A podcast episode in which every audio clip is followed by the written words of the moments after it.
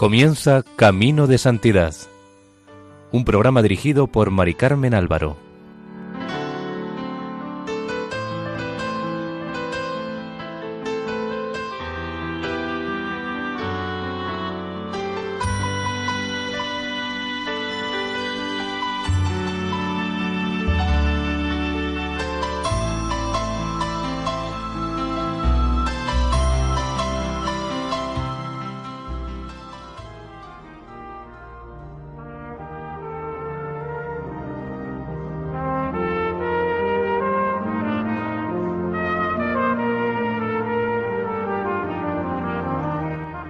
Nuestra cordial bienvenida al programa Camino de Santidad, realizado por el equipo de Radio María en Castellón, Nuestra Señora del Lledó. Les invitamos a escuchar el duodécimo capítulo dedicado a la vida de San Juan Bosco.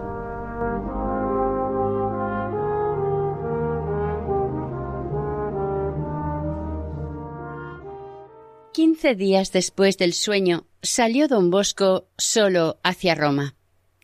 No se sabe quién lo llamó, pero debió de ser alguien que conocía sus sentimientos de fidelidad al Papa, su prudencia y su habilidad, y esperaba que su estancia fuera provechosa para el concilio.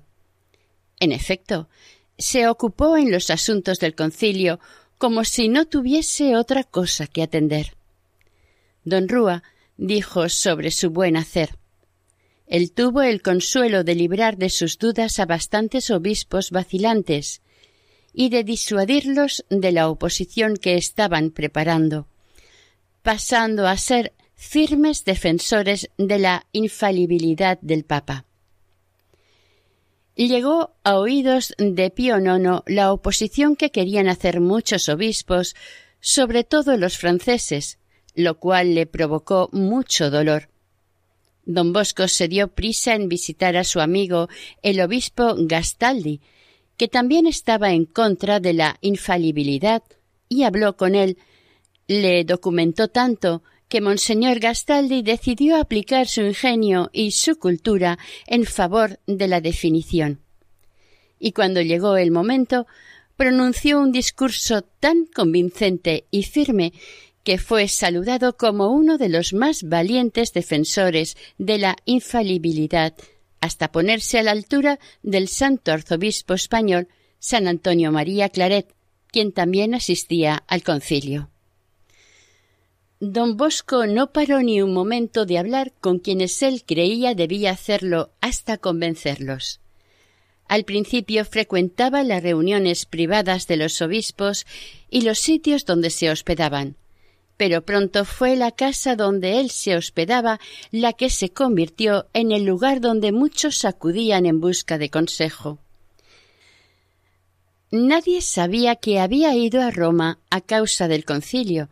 Pensaban que lo había hecho por otros motivos, entre ellos los de su congregación. De esto también se ocupó, pero solo de paso, aprovechando las ocasiones, haciendo, decía más tarde a los suyos, como las aves que revolotean aquí y allá y si ven saltar un grillo se lo zampan tan ricamente. El santo no se atrevió a pedir audiencia al Papa. Había muchos obispos que aún no habían podido obtenerla, pero Pío IX le mandó decir que lo esperaba el 8 de febrero por la mañana. Hablaron durante mucho rato, pero aún le hizo volver por la tarde. Al parecer, y según testigos, el Papa quiso hacerlo cardenal, pero don Bosco supo librarse de ello. En esta audiencia también convenció al Papa de la necesidad de publicar un catecismo único para toda la cristiandad. El Papa incluyó el tema para la 49 Congregación General y se habría aprobado si el concilio no se hubiera interrumpido a causa de la guerra franco-prusiana.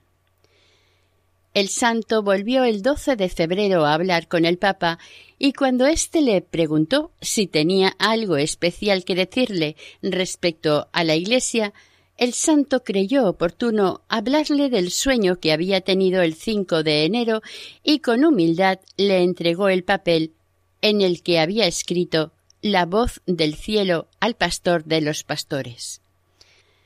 El Santo Padre leyó y releyó el mensaje y vio claramente el querer divino de que se cortaran las dificultades y vacilaciones contrarias a la definición de la infalibilidad que él mismo estaba viendo y padeciendo. El prometido auxilio de la gran reina se vio muy pronto y muy claramente en el conjunto de circunstancias que de muchas maneras impidieron a los gobiernos de Austria, España, Francia, Portugal, Prusia y Baviera acosar y presionar al concilio.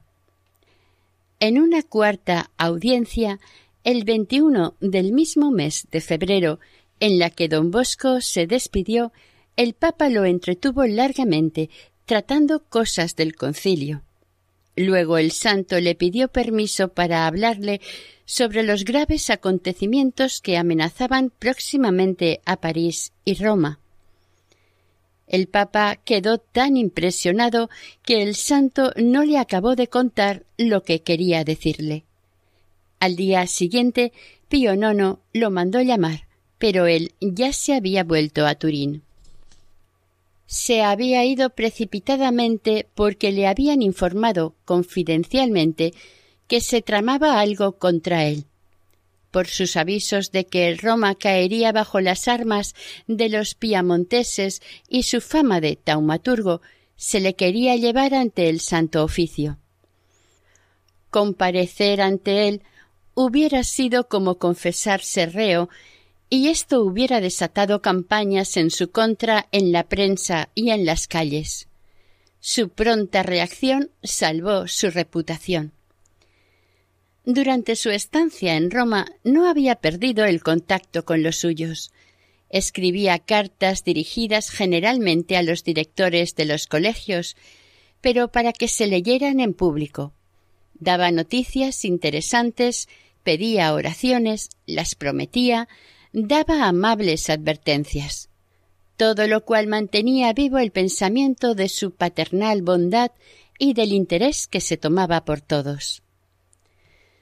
En 1870 los antiguos alumnos del oratorio comenzaron a agruparse en torno al santo para ofrecerle una demostración de afecto.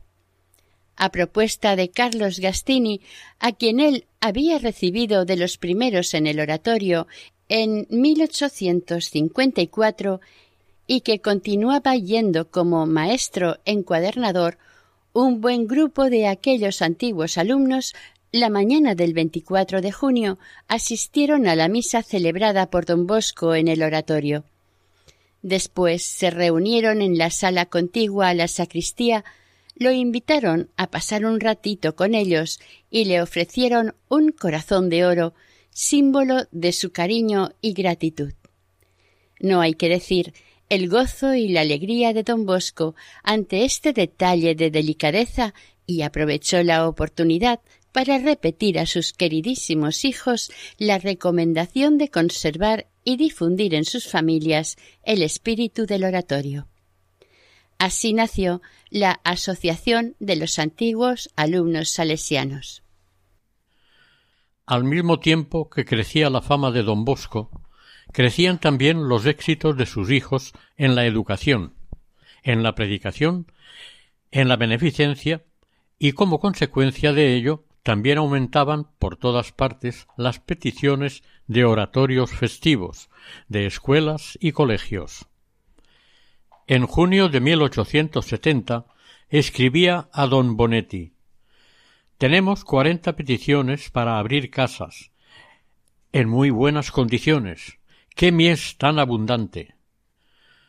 Su método para fundar consistía en examinar la petición y debatirla, discutirla, Después, según el caso, ponía las condiciones, atando bien todos los cabos con precavida inteligencia y perspicacia. Si veía que podría fundar, alababa la oferta pidiendo que esperaran a que las circunstancias le permitieran complacerlos. A su muerte, la congregación salesiana tenía casa en casi todas las provincias de Italia, en Francia, en España y en América. Es digno de tener en cuenta que don Bosco en un principio era enemigo de que se comprasen edificios secularizados o confiscados por el gobierno a las congregaciones y a la Iglesia. Pero, hablando con el Papa, trataron el asunto, y éste no sólo le autorizó, sino que le recomendó comprar edificios que hubieran pertenecido a religiosos y convertirlos en colegios, porque era un modo de restituir a la Iglesia lo que le fue robado, de devolverles a estas casas la finalidad para la que habían sido edificadas, que es la de dar gloria a Dios y tratar de salvar las almas. Pero aun así, cada vez que lo debía hacer, daba antes los pasos necesarios ante las autoridades eclesiásticas. En 1872 tomó a su cargo un colegio por el que no sentía gran simpatía, el Colegio de Nobles de Valsaliche, fundado nueve años antes por una sociedad de sacerdotes. Se trataba de salvar el honor del clero turinés, porque el colegio estaba a punto de quebrar. El mismo arzobispo, Monseñor Gastaldi, le rogó lo aceptara y se lo presentó como un asunto de conciencia. Don Bosco humildemente accedió. Para ello tuvo que hacer grandes sacrificios, incluso de tipo monetario. El colegio no sólo se salvó, sino que la congregación demostró que los métodos y su sistema educativo no excluyen a ninguna clase de personas. Las familias acomodadas se alegraron lo indecible, ya que deseaban para sus hijos una educación cristiana, para alejarlos de las malas influencias de las escuelas laicas. Los mandaban a colegios católicos en Francia. El colegio funcionó admirablemente durante quince años, y en 1887, un año antes de su muerte, le cambió la finalidad sustituyendo a los hijos de los nobles por los hijos de la congregación que hasta entonces vivían en casas que carecían de los materiales necesarios para su formación de educadores. Además, para entonces, ya se habían fundado en Italia buenos colegios para la burguesía y la aristocracia, dirigidos por congregaciones religiosas. En la Riviera fundó dos colegios, para niños y niñas, para contrarrestar la influencia protestante que atacaba con fuerza por todas partes. En el gran puerto militar de Spezia se le ofreció y él aceptó una parroquia. A su lado edificó también un gran colegio y escuelas de artes y oficios. Esta fundación tenía graves dificultades y suponía grandes sacrificios, pero la aceptó también para contrarrestar el poder invasor del protestantismo. Se luchó durante diez años muy duramente, aunque con caballerosidad, hasta que el territorio quedó para la Iglesia. Don Bosco, de vez en cuando, seguía teniendo sueños sobre los acontecimientos del mundo. El 24 de mayo y el 24 de junio de 1872, tuvo uno en que él vio una muchedumbre de hombres, mujeres, ancianos, niños, monjes, monjas, sacerdotes, al frente de los cuales se puso el Papa, y saliendo del Vaticano formaron una procesión. Después de haber andado por un tiempo equivalente a doscientas salidas de sol, todos se dieron cuenta de que ya no se encontraban en Roma. El desaliento los invadió a todos, y se estrecharon en torno del Papa para defenderlo y asistirlo. En ese momento aparecieron dos ángeles, que, sosteniendo un estandarte, volaron a presentárselo al Papa, diciendo Recibe el estandarte de aquella que combate y dispersa los más fuertes ejércitos de la tierra tus enemigos han desaparecido y tus hijos, entre lágrimas y suspiros, invocan tu vuelta. En el estandarte ponía, en un lado, Regina Sacratissimi Rosari, Reina del Santísimo Rosario, y en el otro, Auxilium Christianorum, auxilio de los cristianos. El pontífice tomó, lleno de alegría, el estandarte, pero contemplando el pequeñísimo número de los que quejaban, se entristeció mucho. Los ángeles le dijeron Ve pronto a consolar a tus hijos. Escribe a tus hermanos dispersos en varias partes del mundo que es necesaria una reforma de costumbres y de ánimos.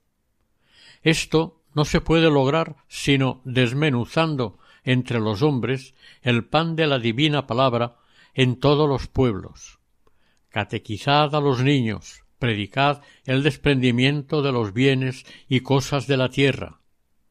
Ha llegado el tiempo en que todos los pueblos serán evangelizados por los mismos pueblos. Los levitas, los sacerdotes, saldrán de entre la azada, la pala y el martillo, a fin de que se cumplan las palabras de David.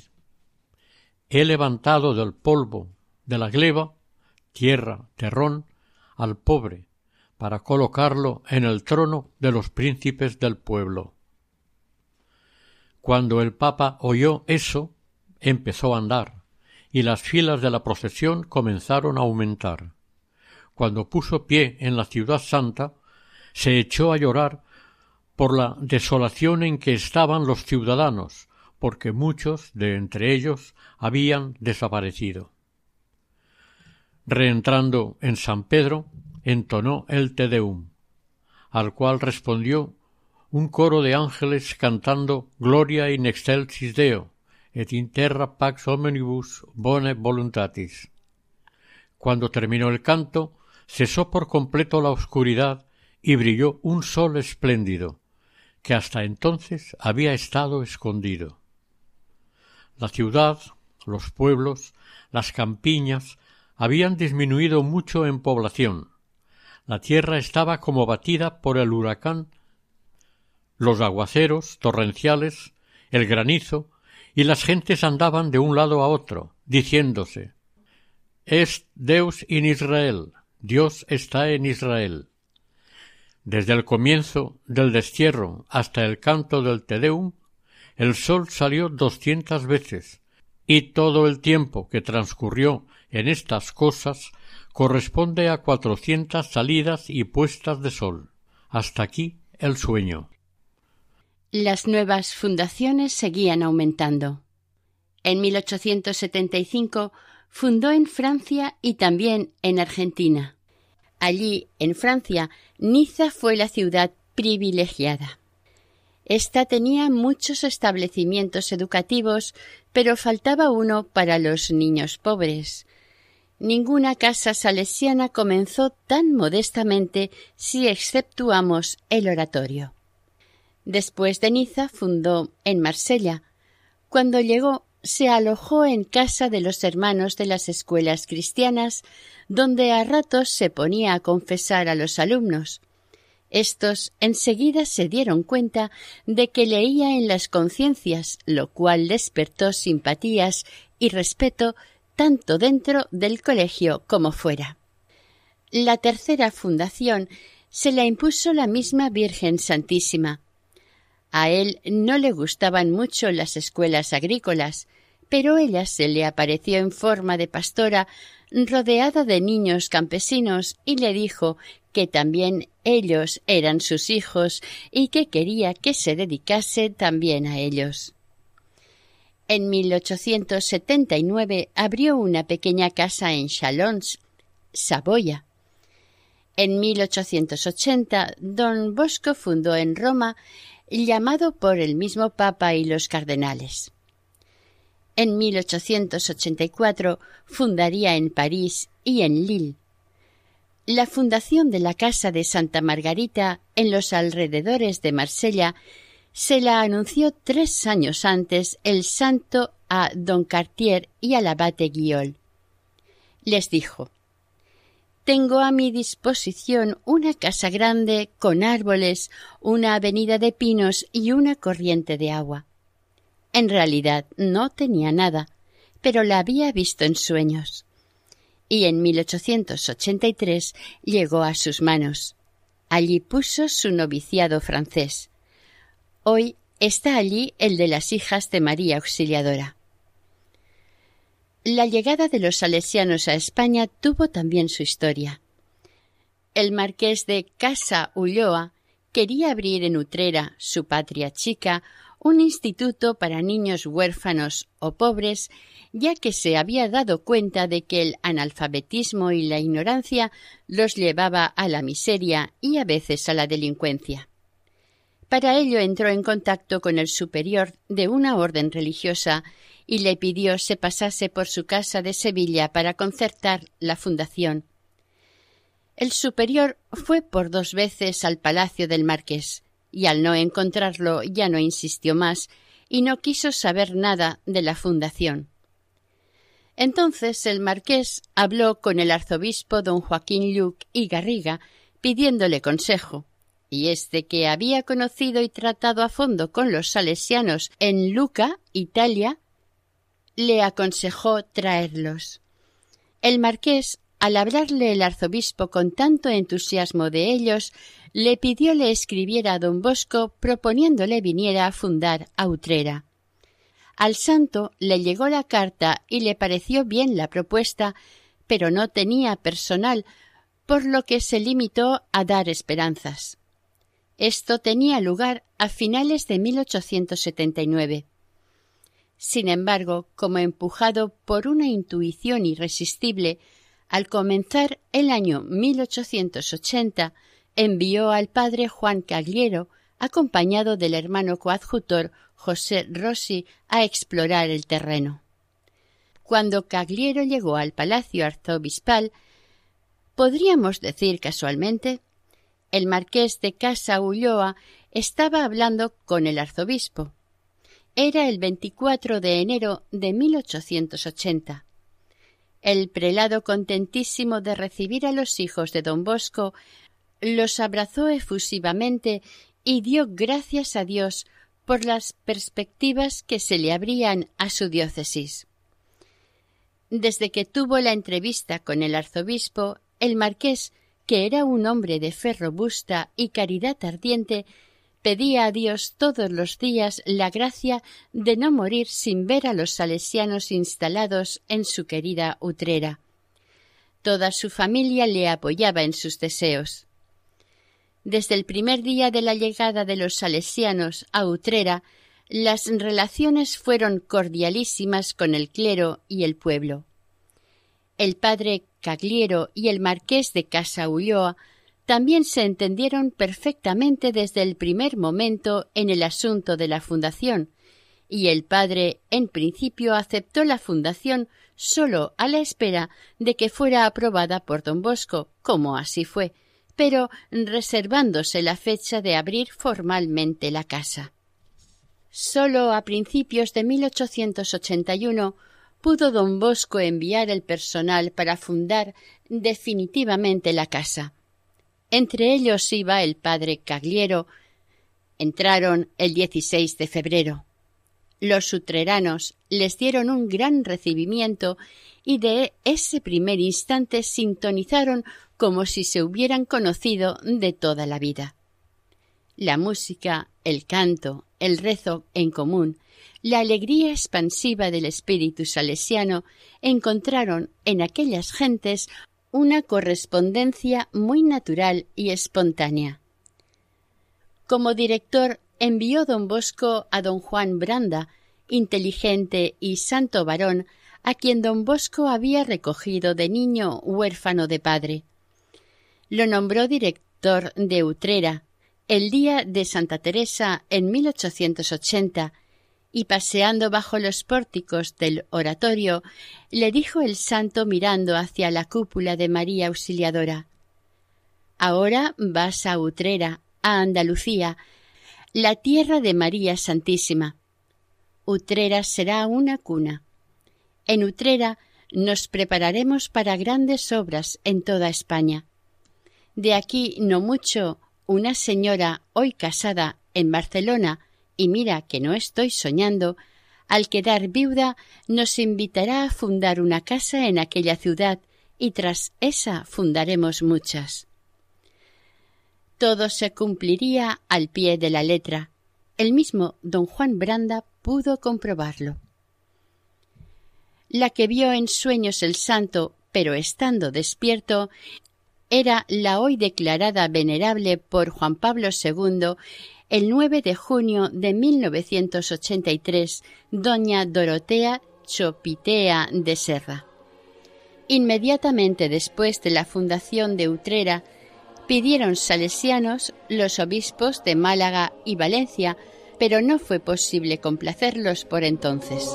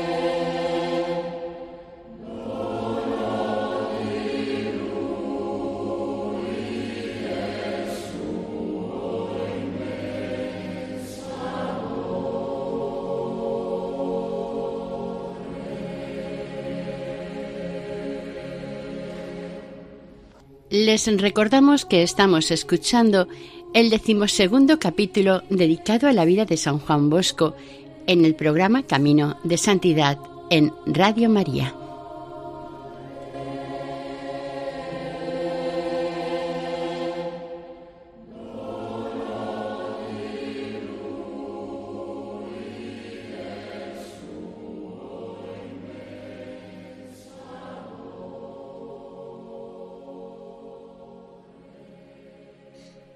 Afirmada la casa de Utrera, don Bosco deseó fundar en Barcelona, donde la Virgen le había indicado y hecho conocer por inspiración a la persona que había de ser el instrumento principal de sus designios, según acabamos de ver. Doña Dorotea Chopitea acababa de enviudar. Su marido, don José María Serra, adinerado aristócrata y más rico aún en virtudes antes de morir le había dicho Haz, esposa mía, todo el bien que puedas, sin hacer caso a los hombres. Doña Dorotea, que ya venía ejerciendo de mil maneras su caridad práctica, se encendió más en sus anhelos. Entre otras obras, había fundado las salas de asilo para niños pobres, que estaban dando muchísimos frutos, pero ella no se sentía satisfecha.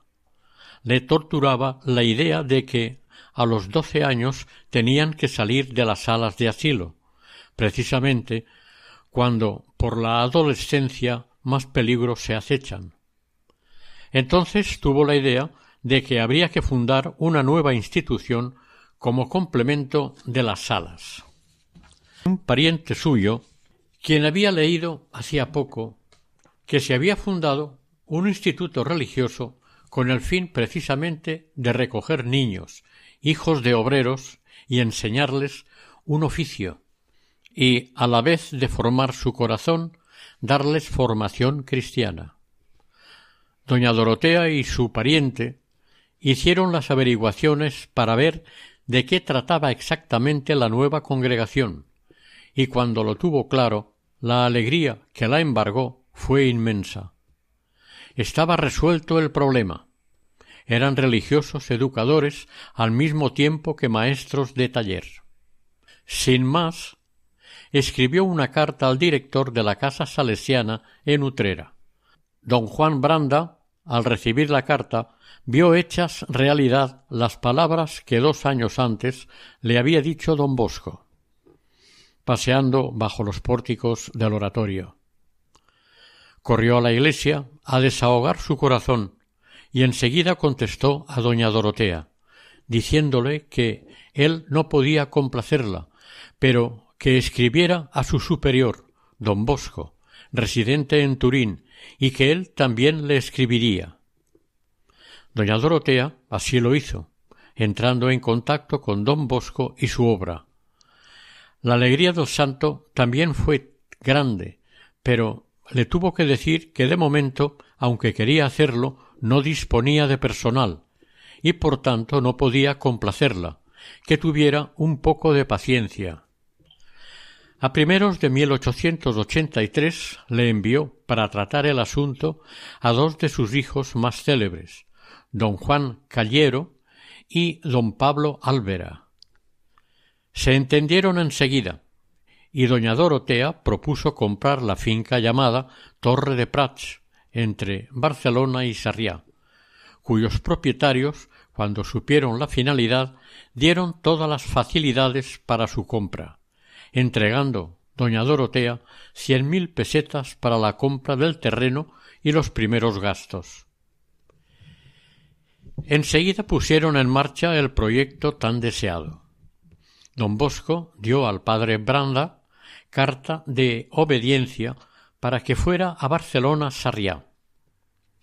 Al llegar éste, la venerable dama lo hospedó en su casa durante un mes. Al momento, el padre Branda descubrió en doña Dorotea más que una simple fundadora una verdadera madre de los salesianos y de los niños que habían empezado a recibir formación en artes y oficios, formación y educación cristiana. En febrero de 1884 llegó una avanzadilla de siete salesianos. Doña Dorotea compraba los muebles, procuraba alimentos, visitaba a menudo la casa para conocer sus necesidades y remediarlas, lavaba y remendaba con sus propias manos las ropas de la sacristía y de la cocina, así como las de los mismos niños. Pero era tan delicada que jamás se entrometió en los asuntos de la casa. Siempre que podía, oía misa en la capilla de los niños, rezando con ellos, comulgando con ellos, y de paso viendo lo que pudieran necesitar. Razón tuvo don Bosco en llamarla la mamá de los salesianos y de sus niños. Don Bosco deseaba fundar en Londres. Tenía muy buenas relaciones con ingleses e irlandeses y era bastante conocido en Inglaterra. Los seminarios inglés e irlandés de Roma lo agasajaban siempre que iba a dicha ciudad e incluso renovaron con él una costumbre que habían cogido con San Felipe Neri no volver a sus países sin la bendición del santo. Si no estaba en Roma, iban a buscarlo a Turín. La Sociedad de San Vicente de Paul de Londres se dirigió a él pidiéndole una fundación en favor de la juventud pobre y abandonada de aquella inmensa ciudad de cuatro millones de habitantes, donde sólo tenían un asilo para la juventud obrera. El mayor problema era la falta de personal que hablara inglés, pero el santo ya estaba pensando en ello. El arzobispo de Toronto, en Canadá, Monseñor Lynch, le envió para que lo conocieran a siete seminaristas que iban a estudiar en Roma. Se ganó a cuatro de ellos. La vida del oratorio les encantó y decidieron quedarse con él. Uno de ellos murió el 19 de octubre de 1885, siendo seminarista, y don Bosco vio su alma que entraba en el cielo.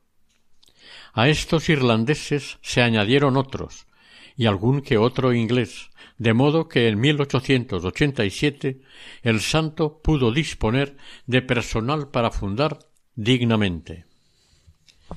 El lugar escogido para la fundación fue Battersea, barrio muy pobre de Londres, a la margen derecha del Támesis, donde la condesa de Stackpool lo llamaba para su patronato, apoyándolo en todo lo que necesitara. Esta había construido una iglesia parroquial y un asilo para niños pobres. De esta casa, dijo don Bosco, cuando le contaban la miseria del barrio, en Battersea tendremos una gran iglesia y amplios patios.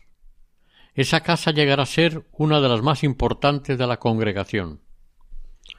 Los salesianos salieron de Turín a fundar en Inglaterra el 14 de noviembre de 1887.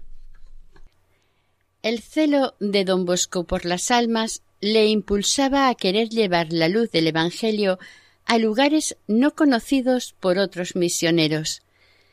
Desde 1848 exclamaba Si tuviese muchos sacerdotes y muchos clérigos, los enviaría a evangelizar la Patagonia y la Tierra del Fuego porque quizás es el lugar más necesitado de misioneros, porque esos pueblos han sido hasta ahora los más desamparados. Efectivamente, aquellas tierras eran casi desconocidas incluso para los más meticulosos geógrafos. Los gobiernos de Argentina y Chile pasaban de sus habitantes hasta el punto de no incluirlos en las estadísticas pero don Bosco sabía lo que había porque era un lector asiduo de los anales de la propagación de la fe y de los diarios de los viajeros y navegantes. Lo sabía también por sus sueños, en los cuales vio a los indígenas de las pampas y vio también a los gauchos, que sin ser salvajes también tenían necesidad de misioneros. A finales de 1874 eran ya más de cincuenta las peticiones de nuevas fundaciones salesianas en varios puntos de Italia, Asia, África y América. Y a pesar de esto, al poner su mirada en la América del Sur, supo que allí estaban los misteriosos seres de sus sueños. A esta conclusión no llegó de repente, sino después de hacer muchas averiguaciones y preguntas, entre otros a misioneros. En diciembre de 1874, por medio del cónsul de la República Argentina en Sabona, recibió del arzobispo de Buenos Aires y del párroco de San Nicolás de los Arroyos insistentes y afectuosas invitaciones para que enviara a sus hijos a aquella nación. Entonces vio claramente que los salvajes del sueño eran los habitantes de aquella inmensa región en aquel tiempo desconocida, que es la Patagonia. El 29 de enero, fiesta de San Francisco de Sales, reunió a todos los superiores y alumnos en el salón de estudio y al cónsul, vestido de gran uniforme, le hizo leer las últimas propuestas recibidas. El santo dijo que aceptaba y sólo faltaba la aprobación del Papa. El entusiasmo de los asistentes fue indescriptible.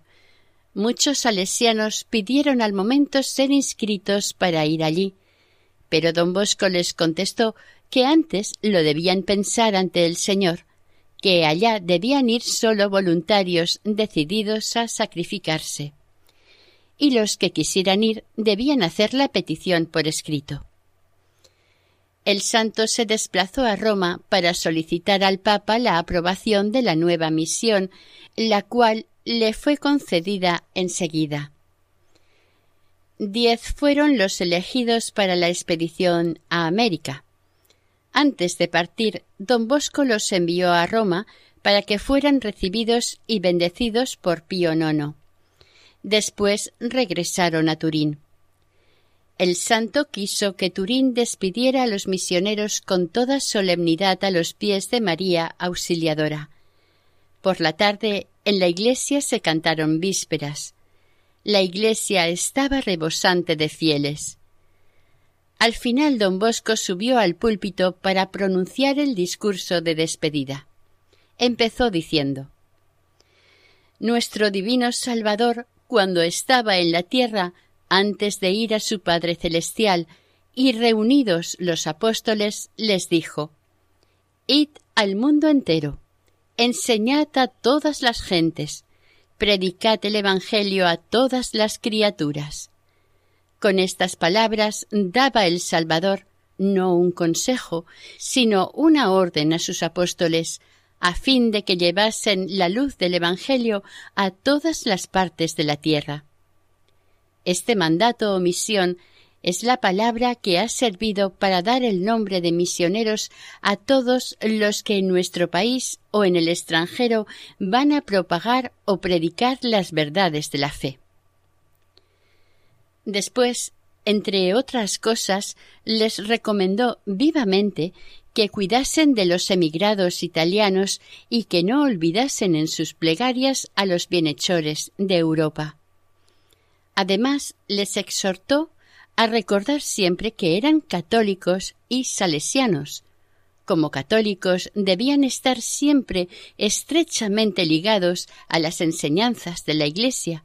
Como salesianos debían pensar que en Italia tenían a un Padre que los amaba en el Señor y una congregación que proveería siempre a sus necesidades.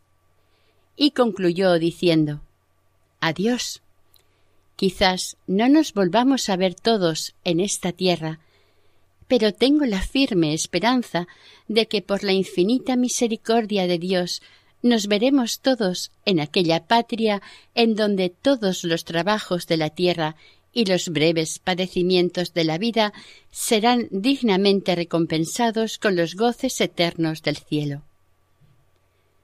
Después se entonó el Beni Creator y el santo bendijo a los nuevos misioneros en medio de un silencio profundo y general.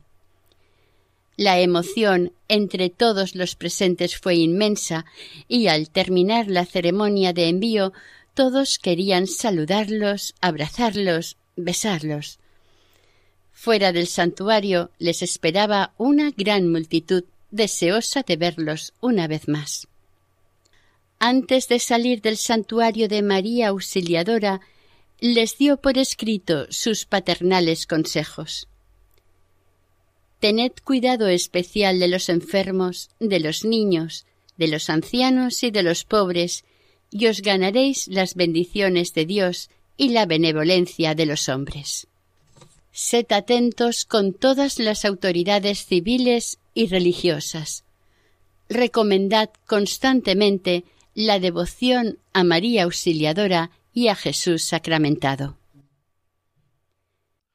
Aquella tarde los nuevos misioneros, acompañados de don Bosco, fueron a San Arena, donde los esperaba don Álvera, alojándolos en su asilo de San Vicente.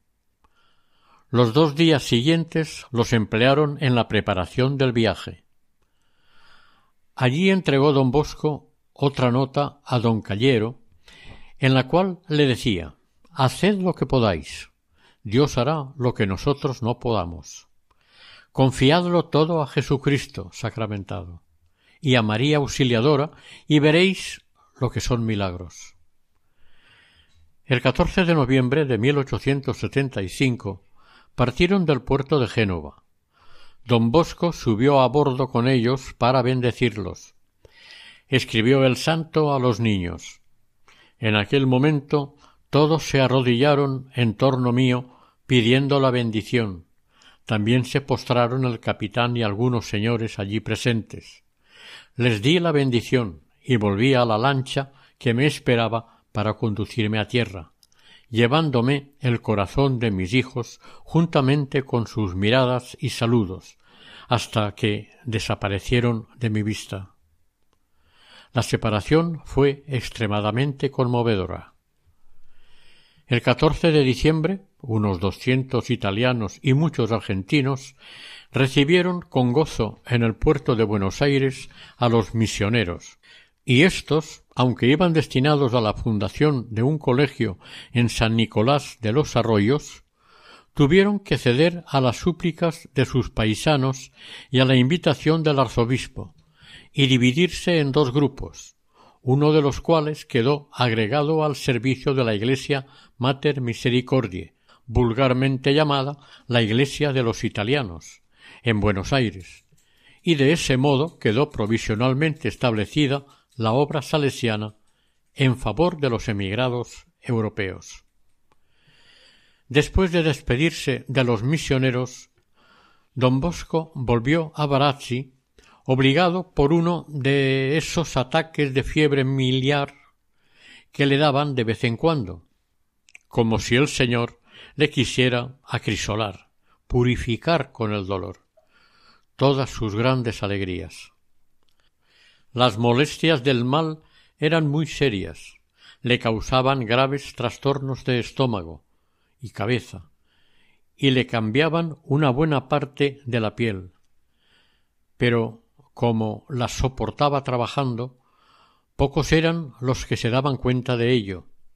El 6 de diciembre volvió al oratorio y cuando por la noche reunió a todos sus habitantes y les contó la despedida de los misioneros y las noticias que habían recibido de cómo estaba transcurriendo el viaje, dice la crónica que sus palabras despertaron un incendio en los corazones. Los treinta mil italianos de Buenos Aires recibieron a sus connacionales con demostraciones extraordinarias de alegría. El padre Callero se les entregó por completo a ellos. Los masones, que habían intentado e intentaban dominar la colonia italiana, nada pudieron contra la elocuencia y la actividad del misionero, dotado de tan grandes cualidades como el padre Callero había ido a América como organizador y representante de la congregación, en agosto de 1877 fue llamado a Turín por asuntos importantes. Pero don Bosco mandó una segunda expedición de misioneros al mando de otro salesiano también lleno de grandísimas cualidades, don Luis Lasaña, gran orador, matemático y doctor en teología, que fue el segundo obispo salesiano. La vida de este ilustre hijo de don Bosco se puede resumir en las tres palabras de San Pablo que él tomó como leyenda para su escudo episcopal. Gastaré y me desgastaré por vuestras almas. Segunda Corintios 12:15 sacrificó todas sus inclinaciones y aficiones literarias y a las ciencias físicas cuando don Bosco le pidió ir a misiones. Se abandonó en sus manos y una paz inundó su espíritu. A fin de cuentas, ¿para qué estamos en la tierra sino para hacer la voluntad de Dios? Como misionero sacrificó sus propias iniciativas para colaborar con las ajenas, y cuando tuvo ocasión de seguir las propias, las puso en consonancia con las circunstancias, que eran muchas veces lo opuesto a su modo de ser. Como obispo, sacrificó su vida pasando por todos los peligros que menciona San Pablo en segunda Corintios 26, peligros de ríos, de salteadores, peligros por mar, en ciudades, en despoblado, noches sin dormir, muchas veces hambre y sed, etcétera, etcétera. El Señor premió largamente sus sacrificios, concediéndole un apostolado y una irradiación, una difusión de obras extraordinariamente fecundos. Infundió su espíritu salesiano en las familias más influyentes de Montevideo y demás ciudades uruguayas, paraguayas y brasileñas, haciéndolos apóstoles. Por donde pasaba fundaba las conferencias de San Vicente de Paul. Dirigió y propagó admirablemente los institutos de las hijas de María Auxiliadora. Creó prensa católica y científica. Estableció una red de observatorios meteorológicos al servicio de la navegación y de la agricultura. Tuvo proyectos tan grandiosos que admiraron a León XIII y que hubiera realizado de no haber perdido tan pronto la vida en un choque de trenes que tuvo todas las trazas de atentado. La fuente de todas sus múltiples energías fue claramente sobrenatural. Por su piedad profunda, su devoción a la Virgen, su amor a Jesús sacramentado, su unión con Dios y su celo ardiente por las almas. Poco después partió una tercera expedición, guiada por don Santiago Costamagna, también doctor en teología, quien más tarde sería el tercer obispo salesiano. Este tuvo la gloria y la dicha de llevar a América las primeras hijas de María Auxiliadora. Eran sólo seis, pero llevaban el fuego inicial. Costamaña había sido director de su noviciado en Mornese.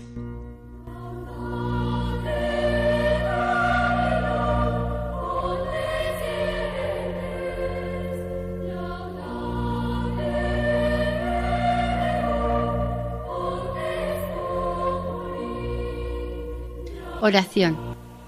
San Juan Bosco, Padre y Maestro de la Juventud, tú que tanto trabajaste por la salvación de las almas, sé nuestro guía en buscar el bien de la nuestra y la salvación del prójimo. Ayúdanos a vencer las pasiones y el respeto humano. Enséñanos a amar a Jesús sacramentado, a nuestra Madre María Auxiliadora y al Papa, y obténnos de Dios una santa muerte para que podamos un día hallarnos juntos en el cielo. Así sea.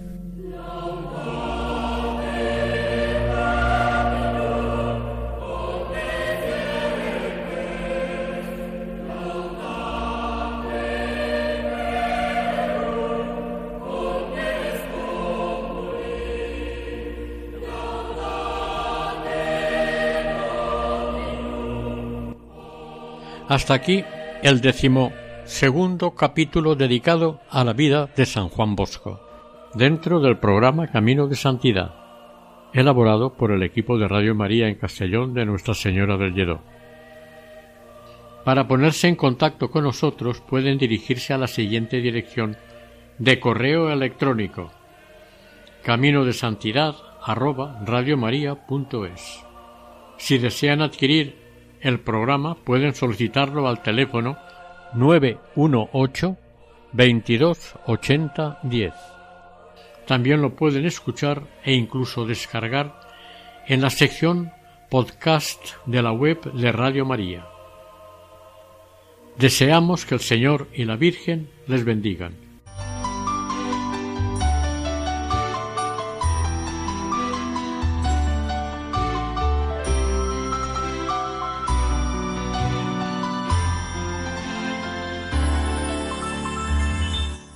Camino de Santidad.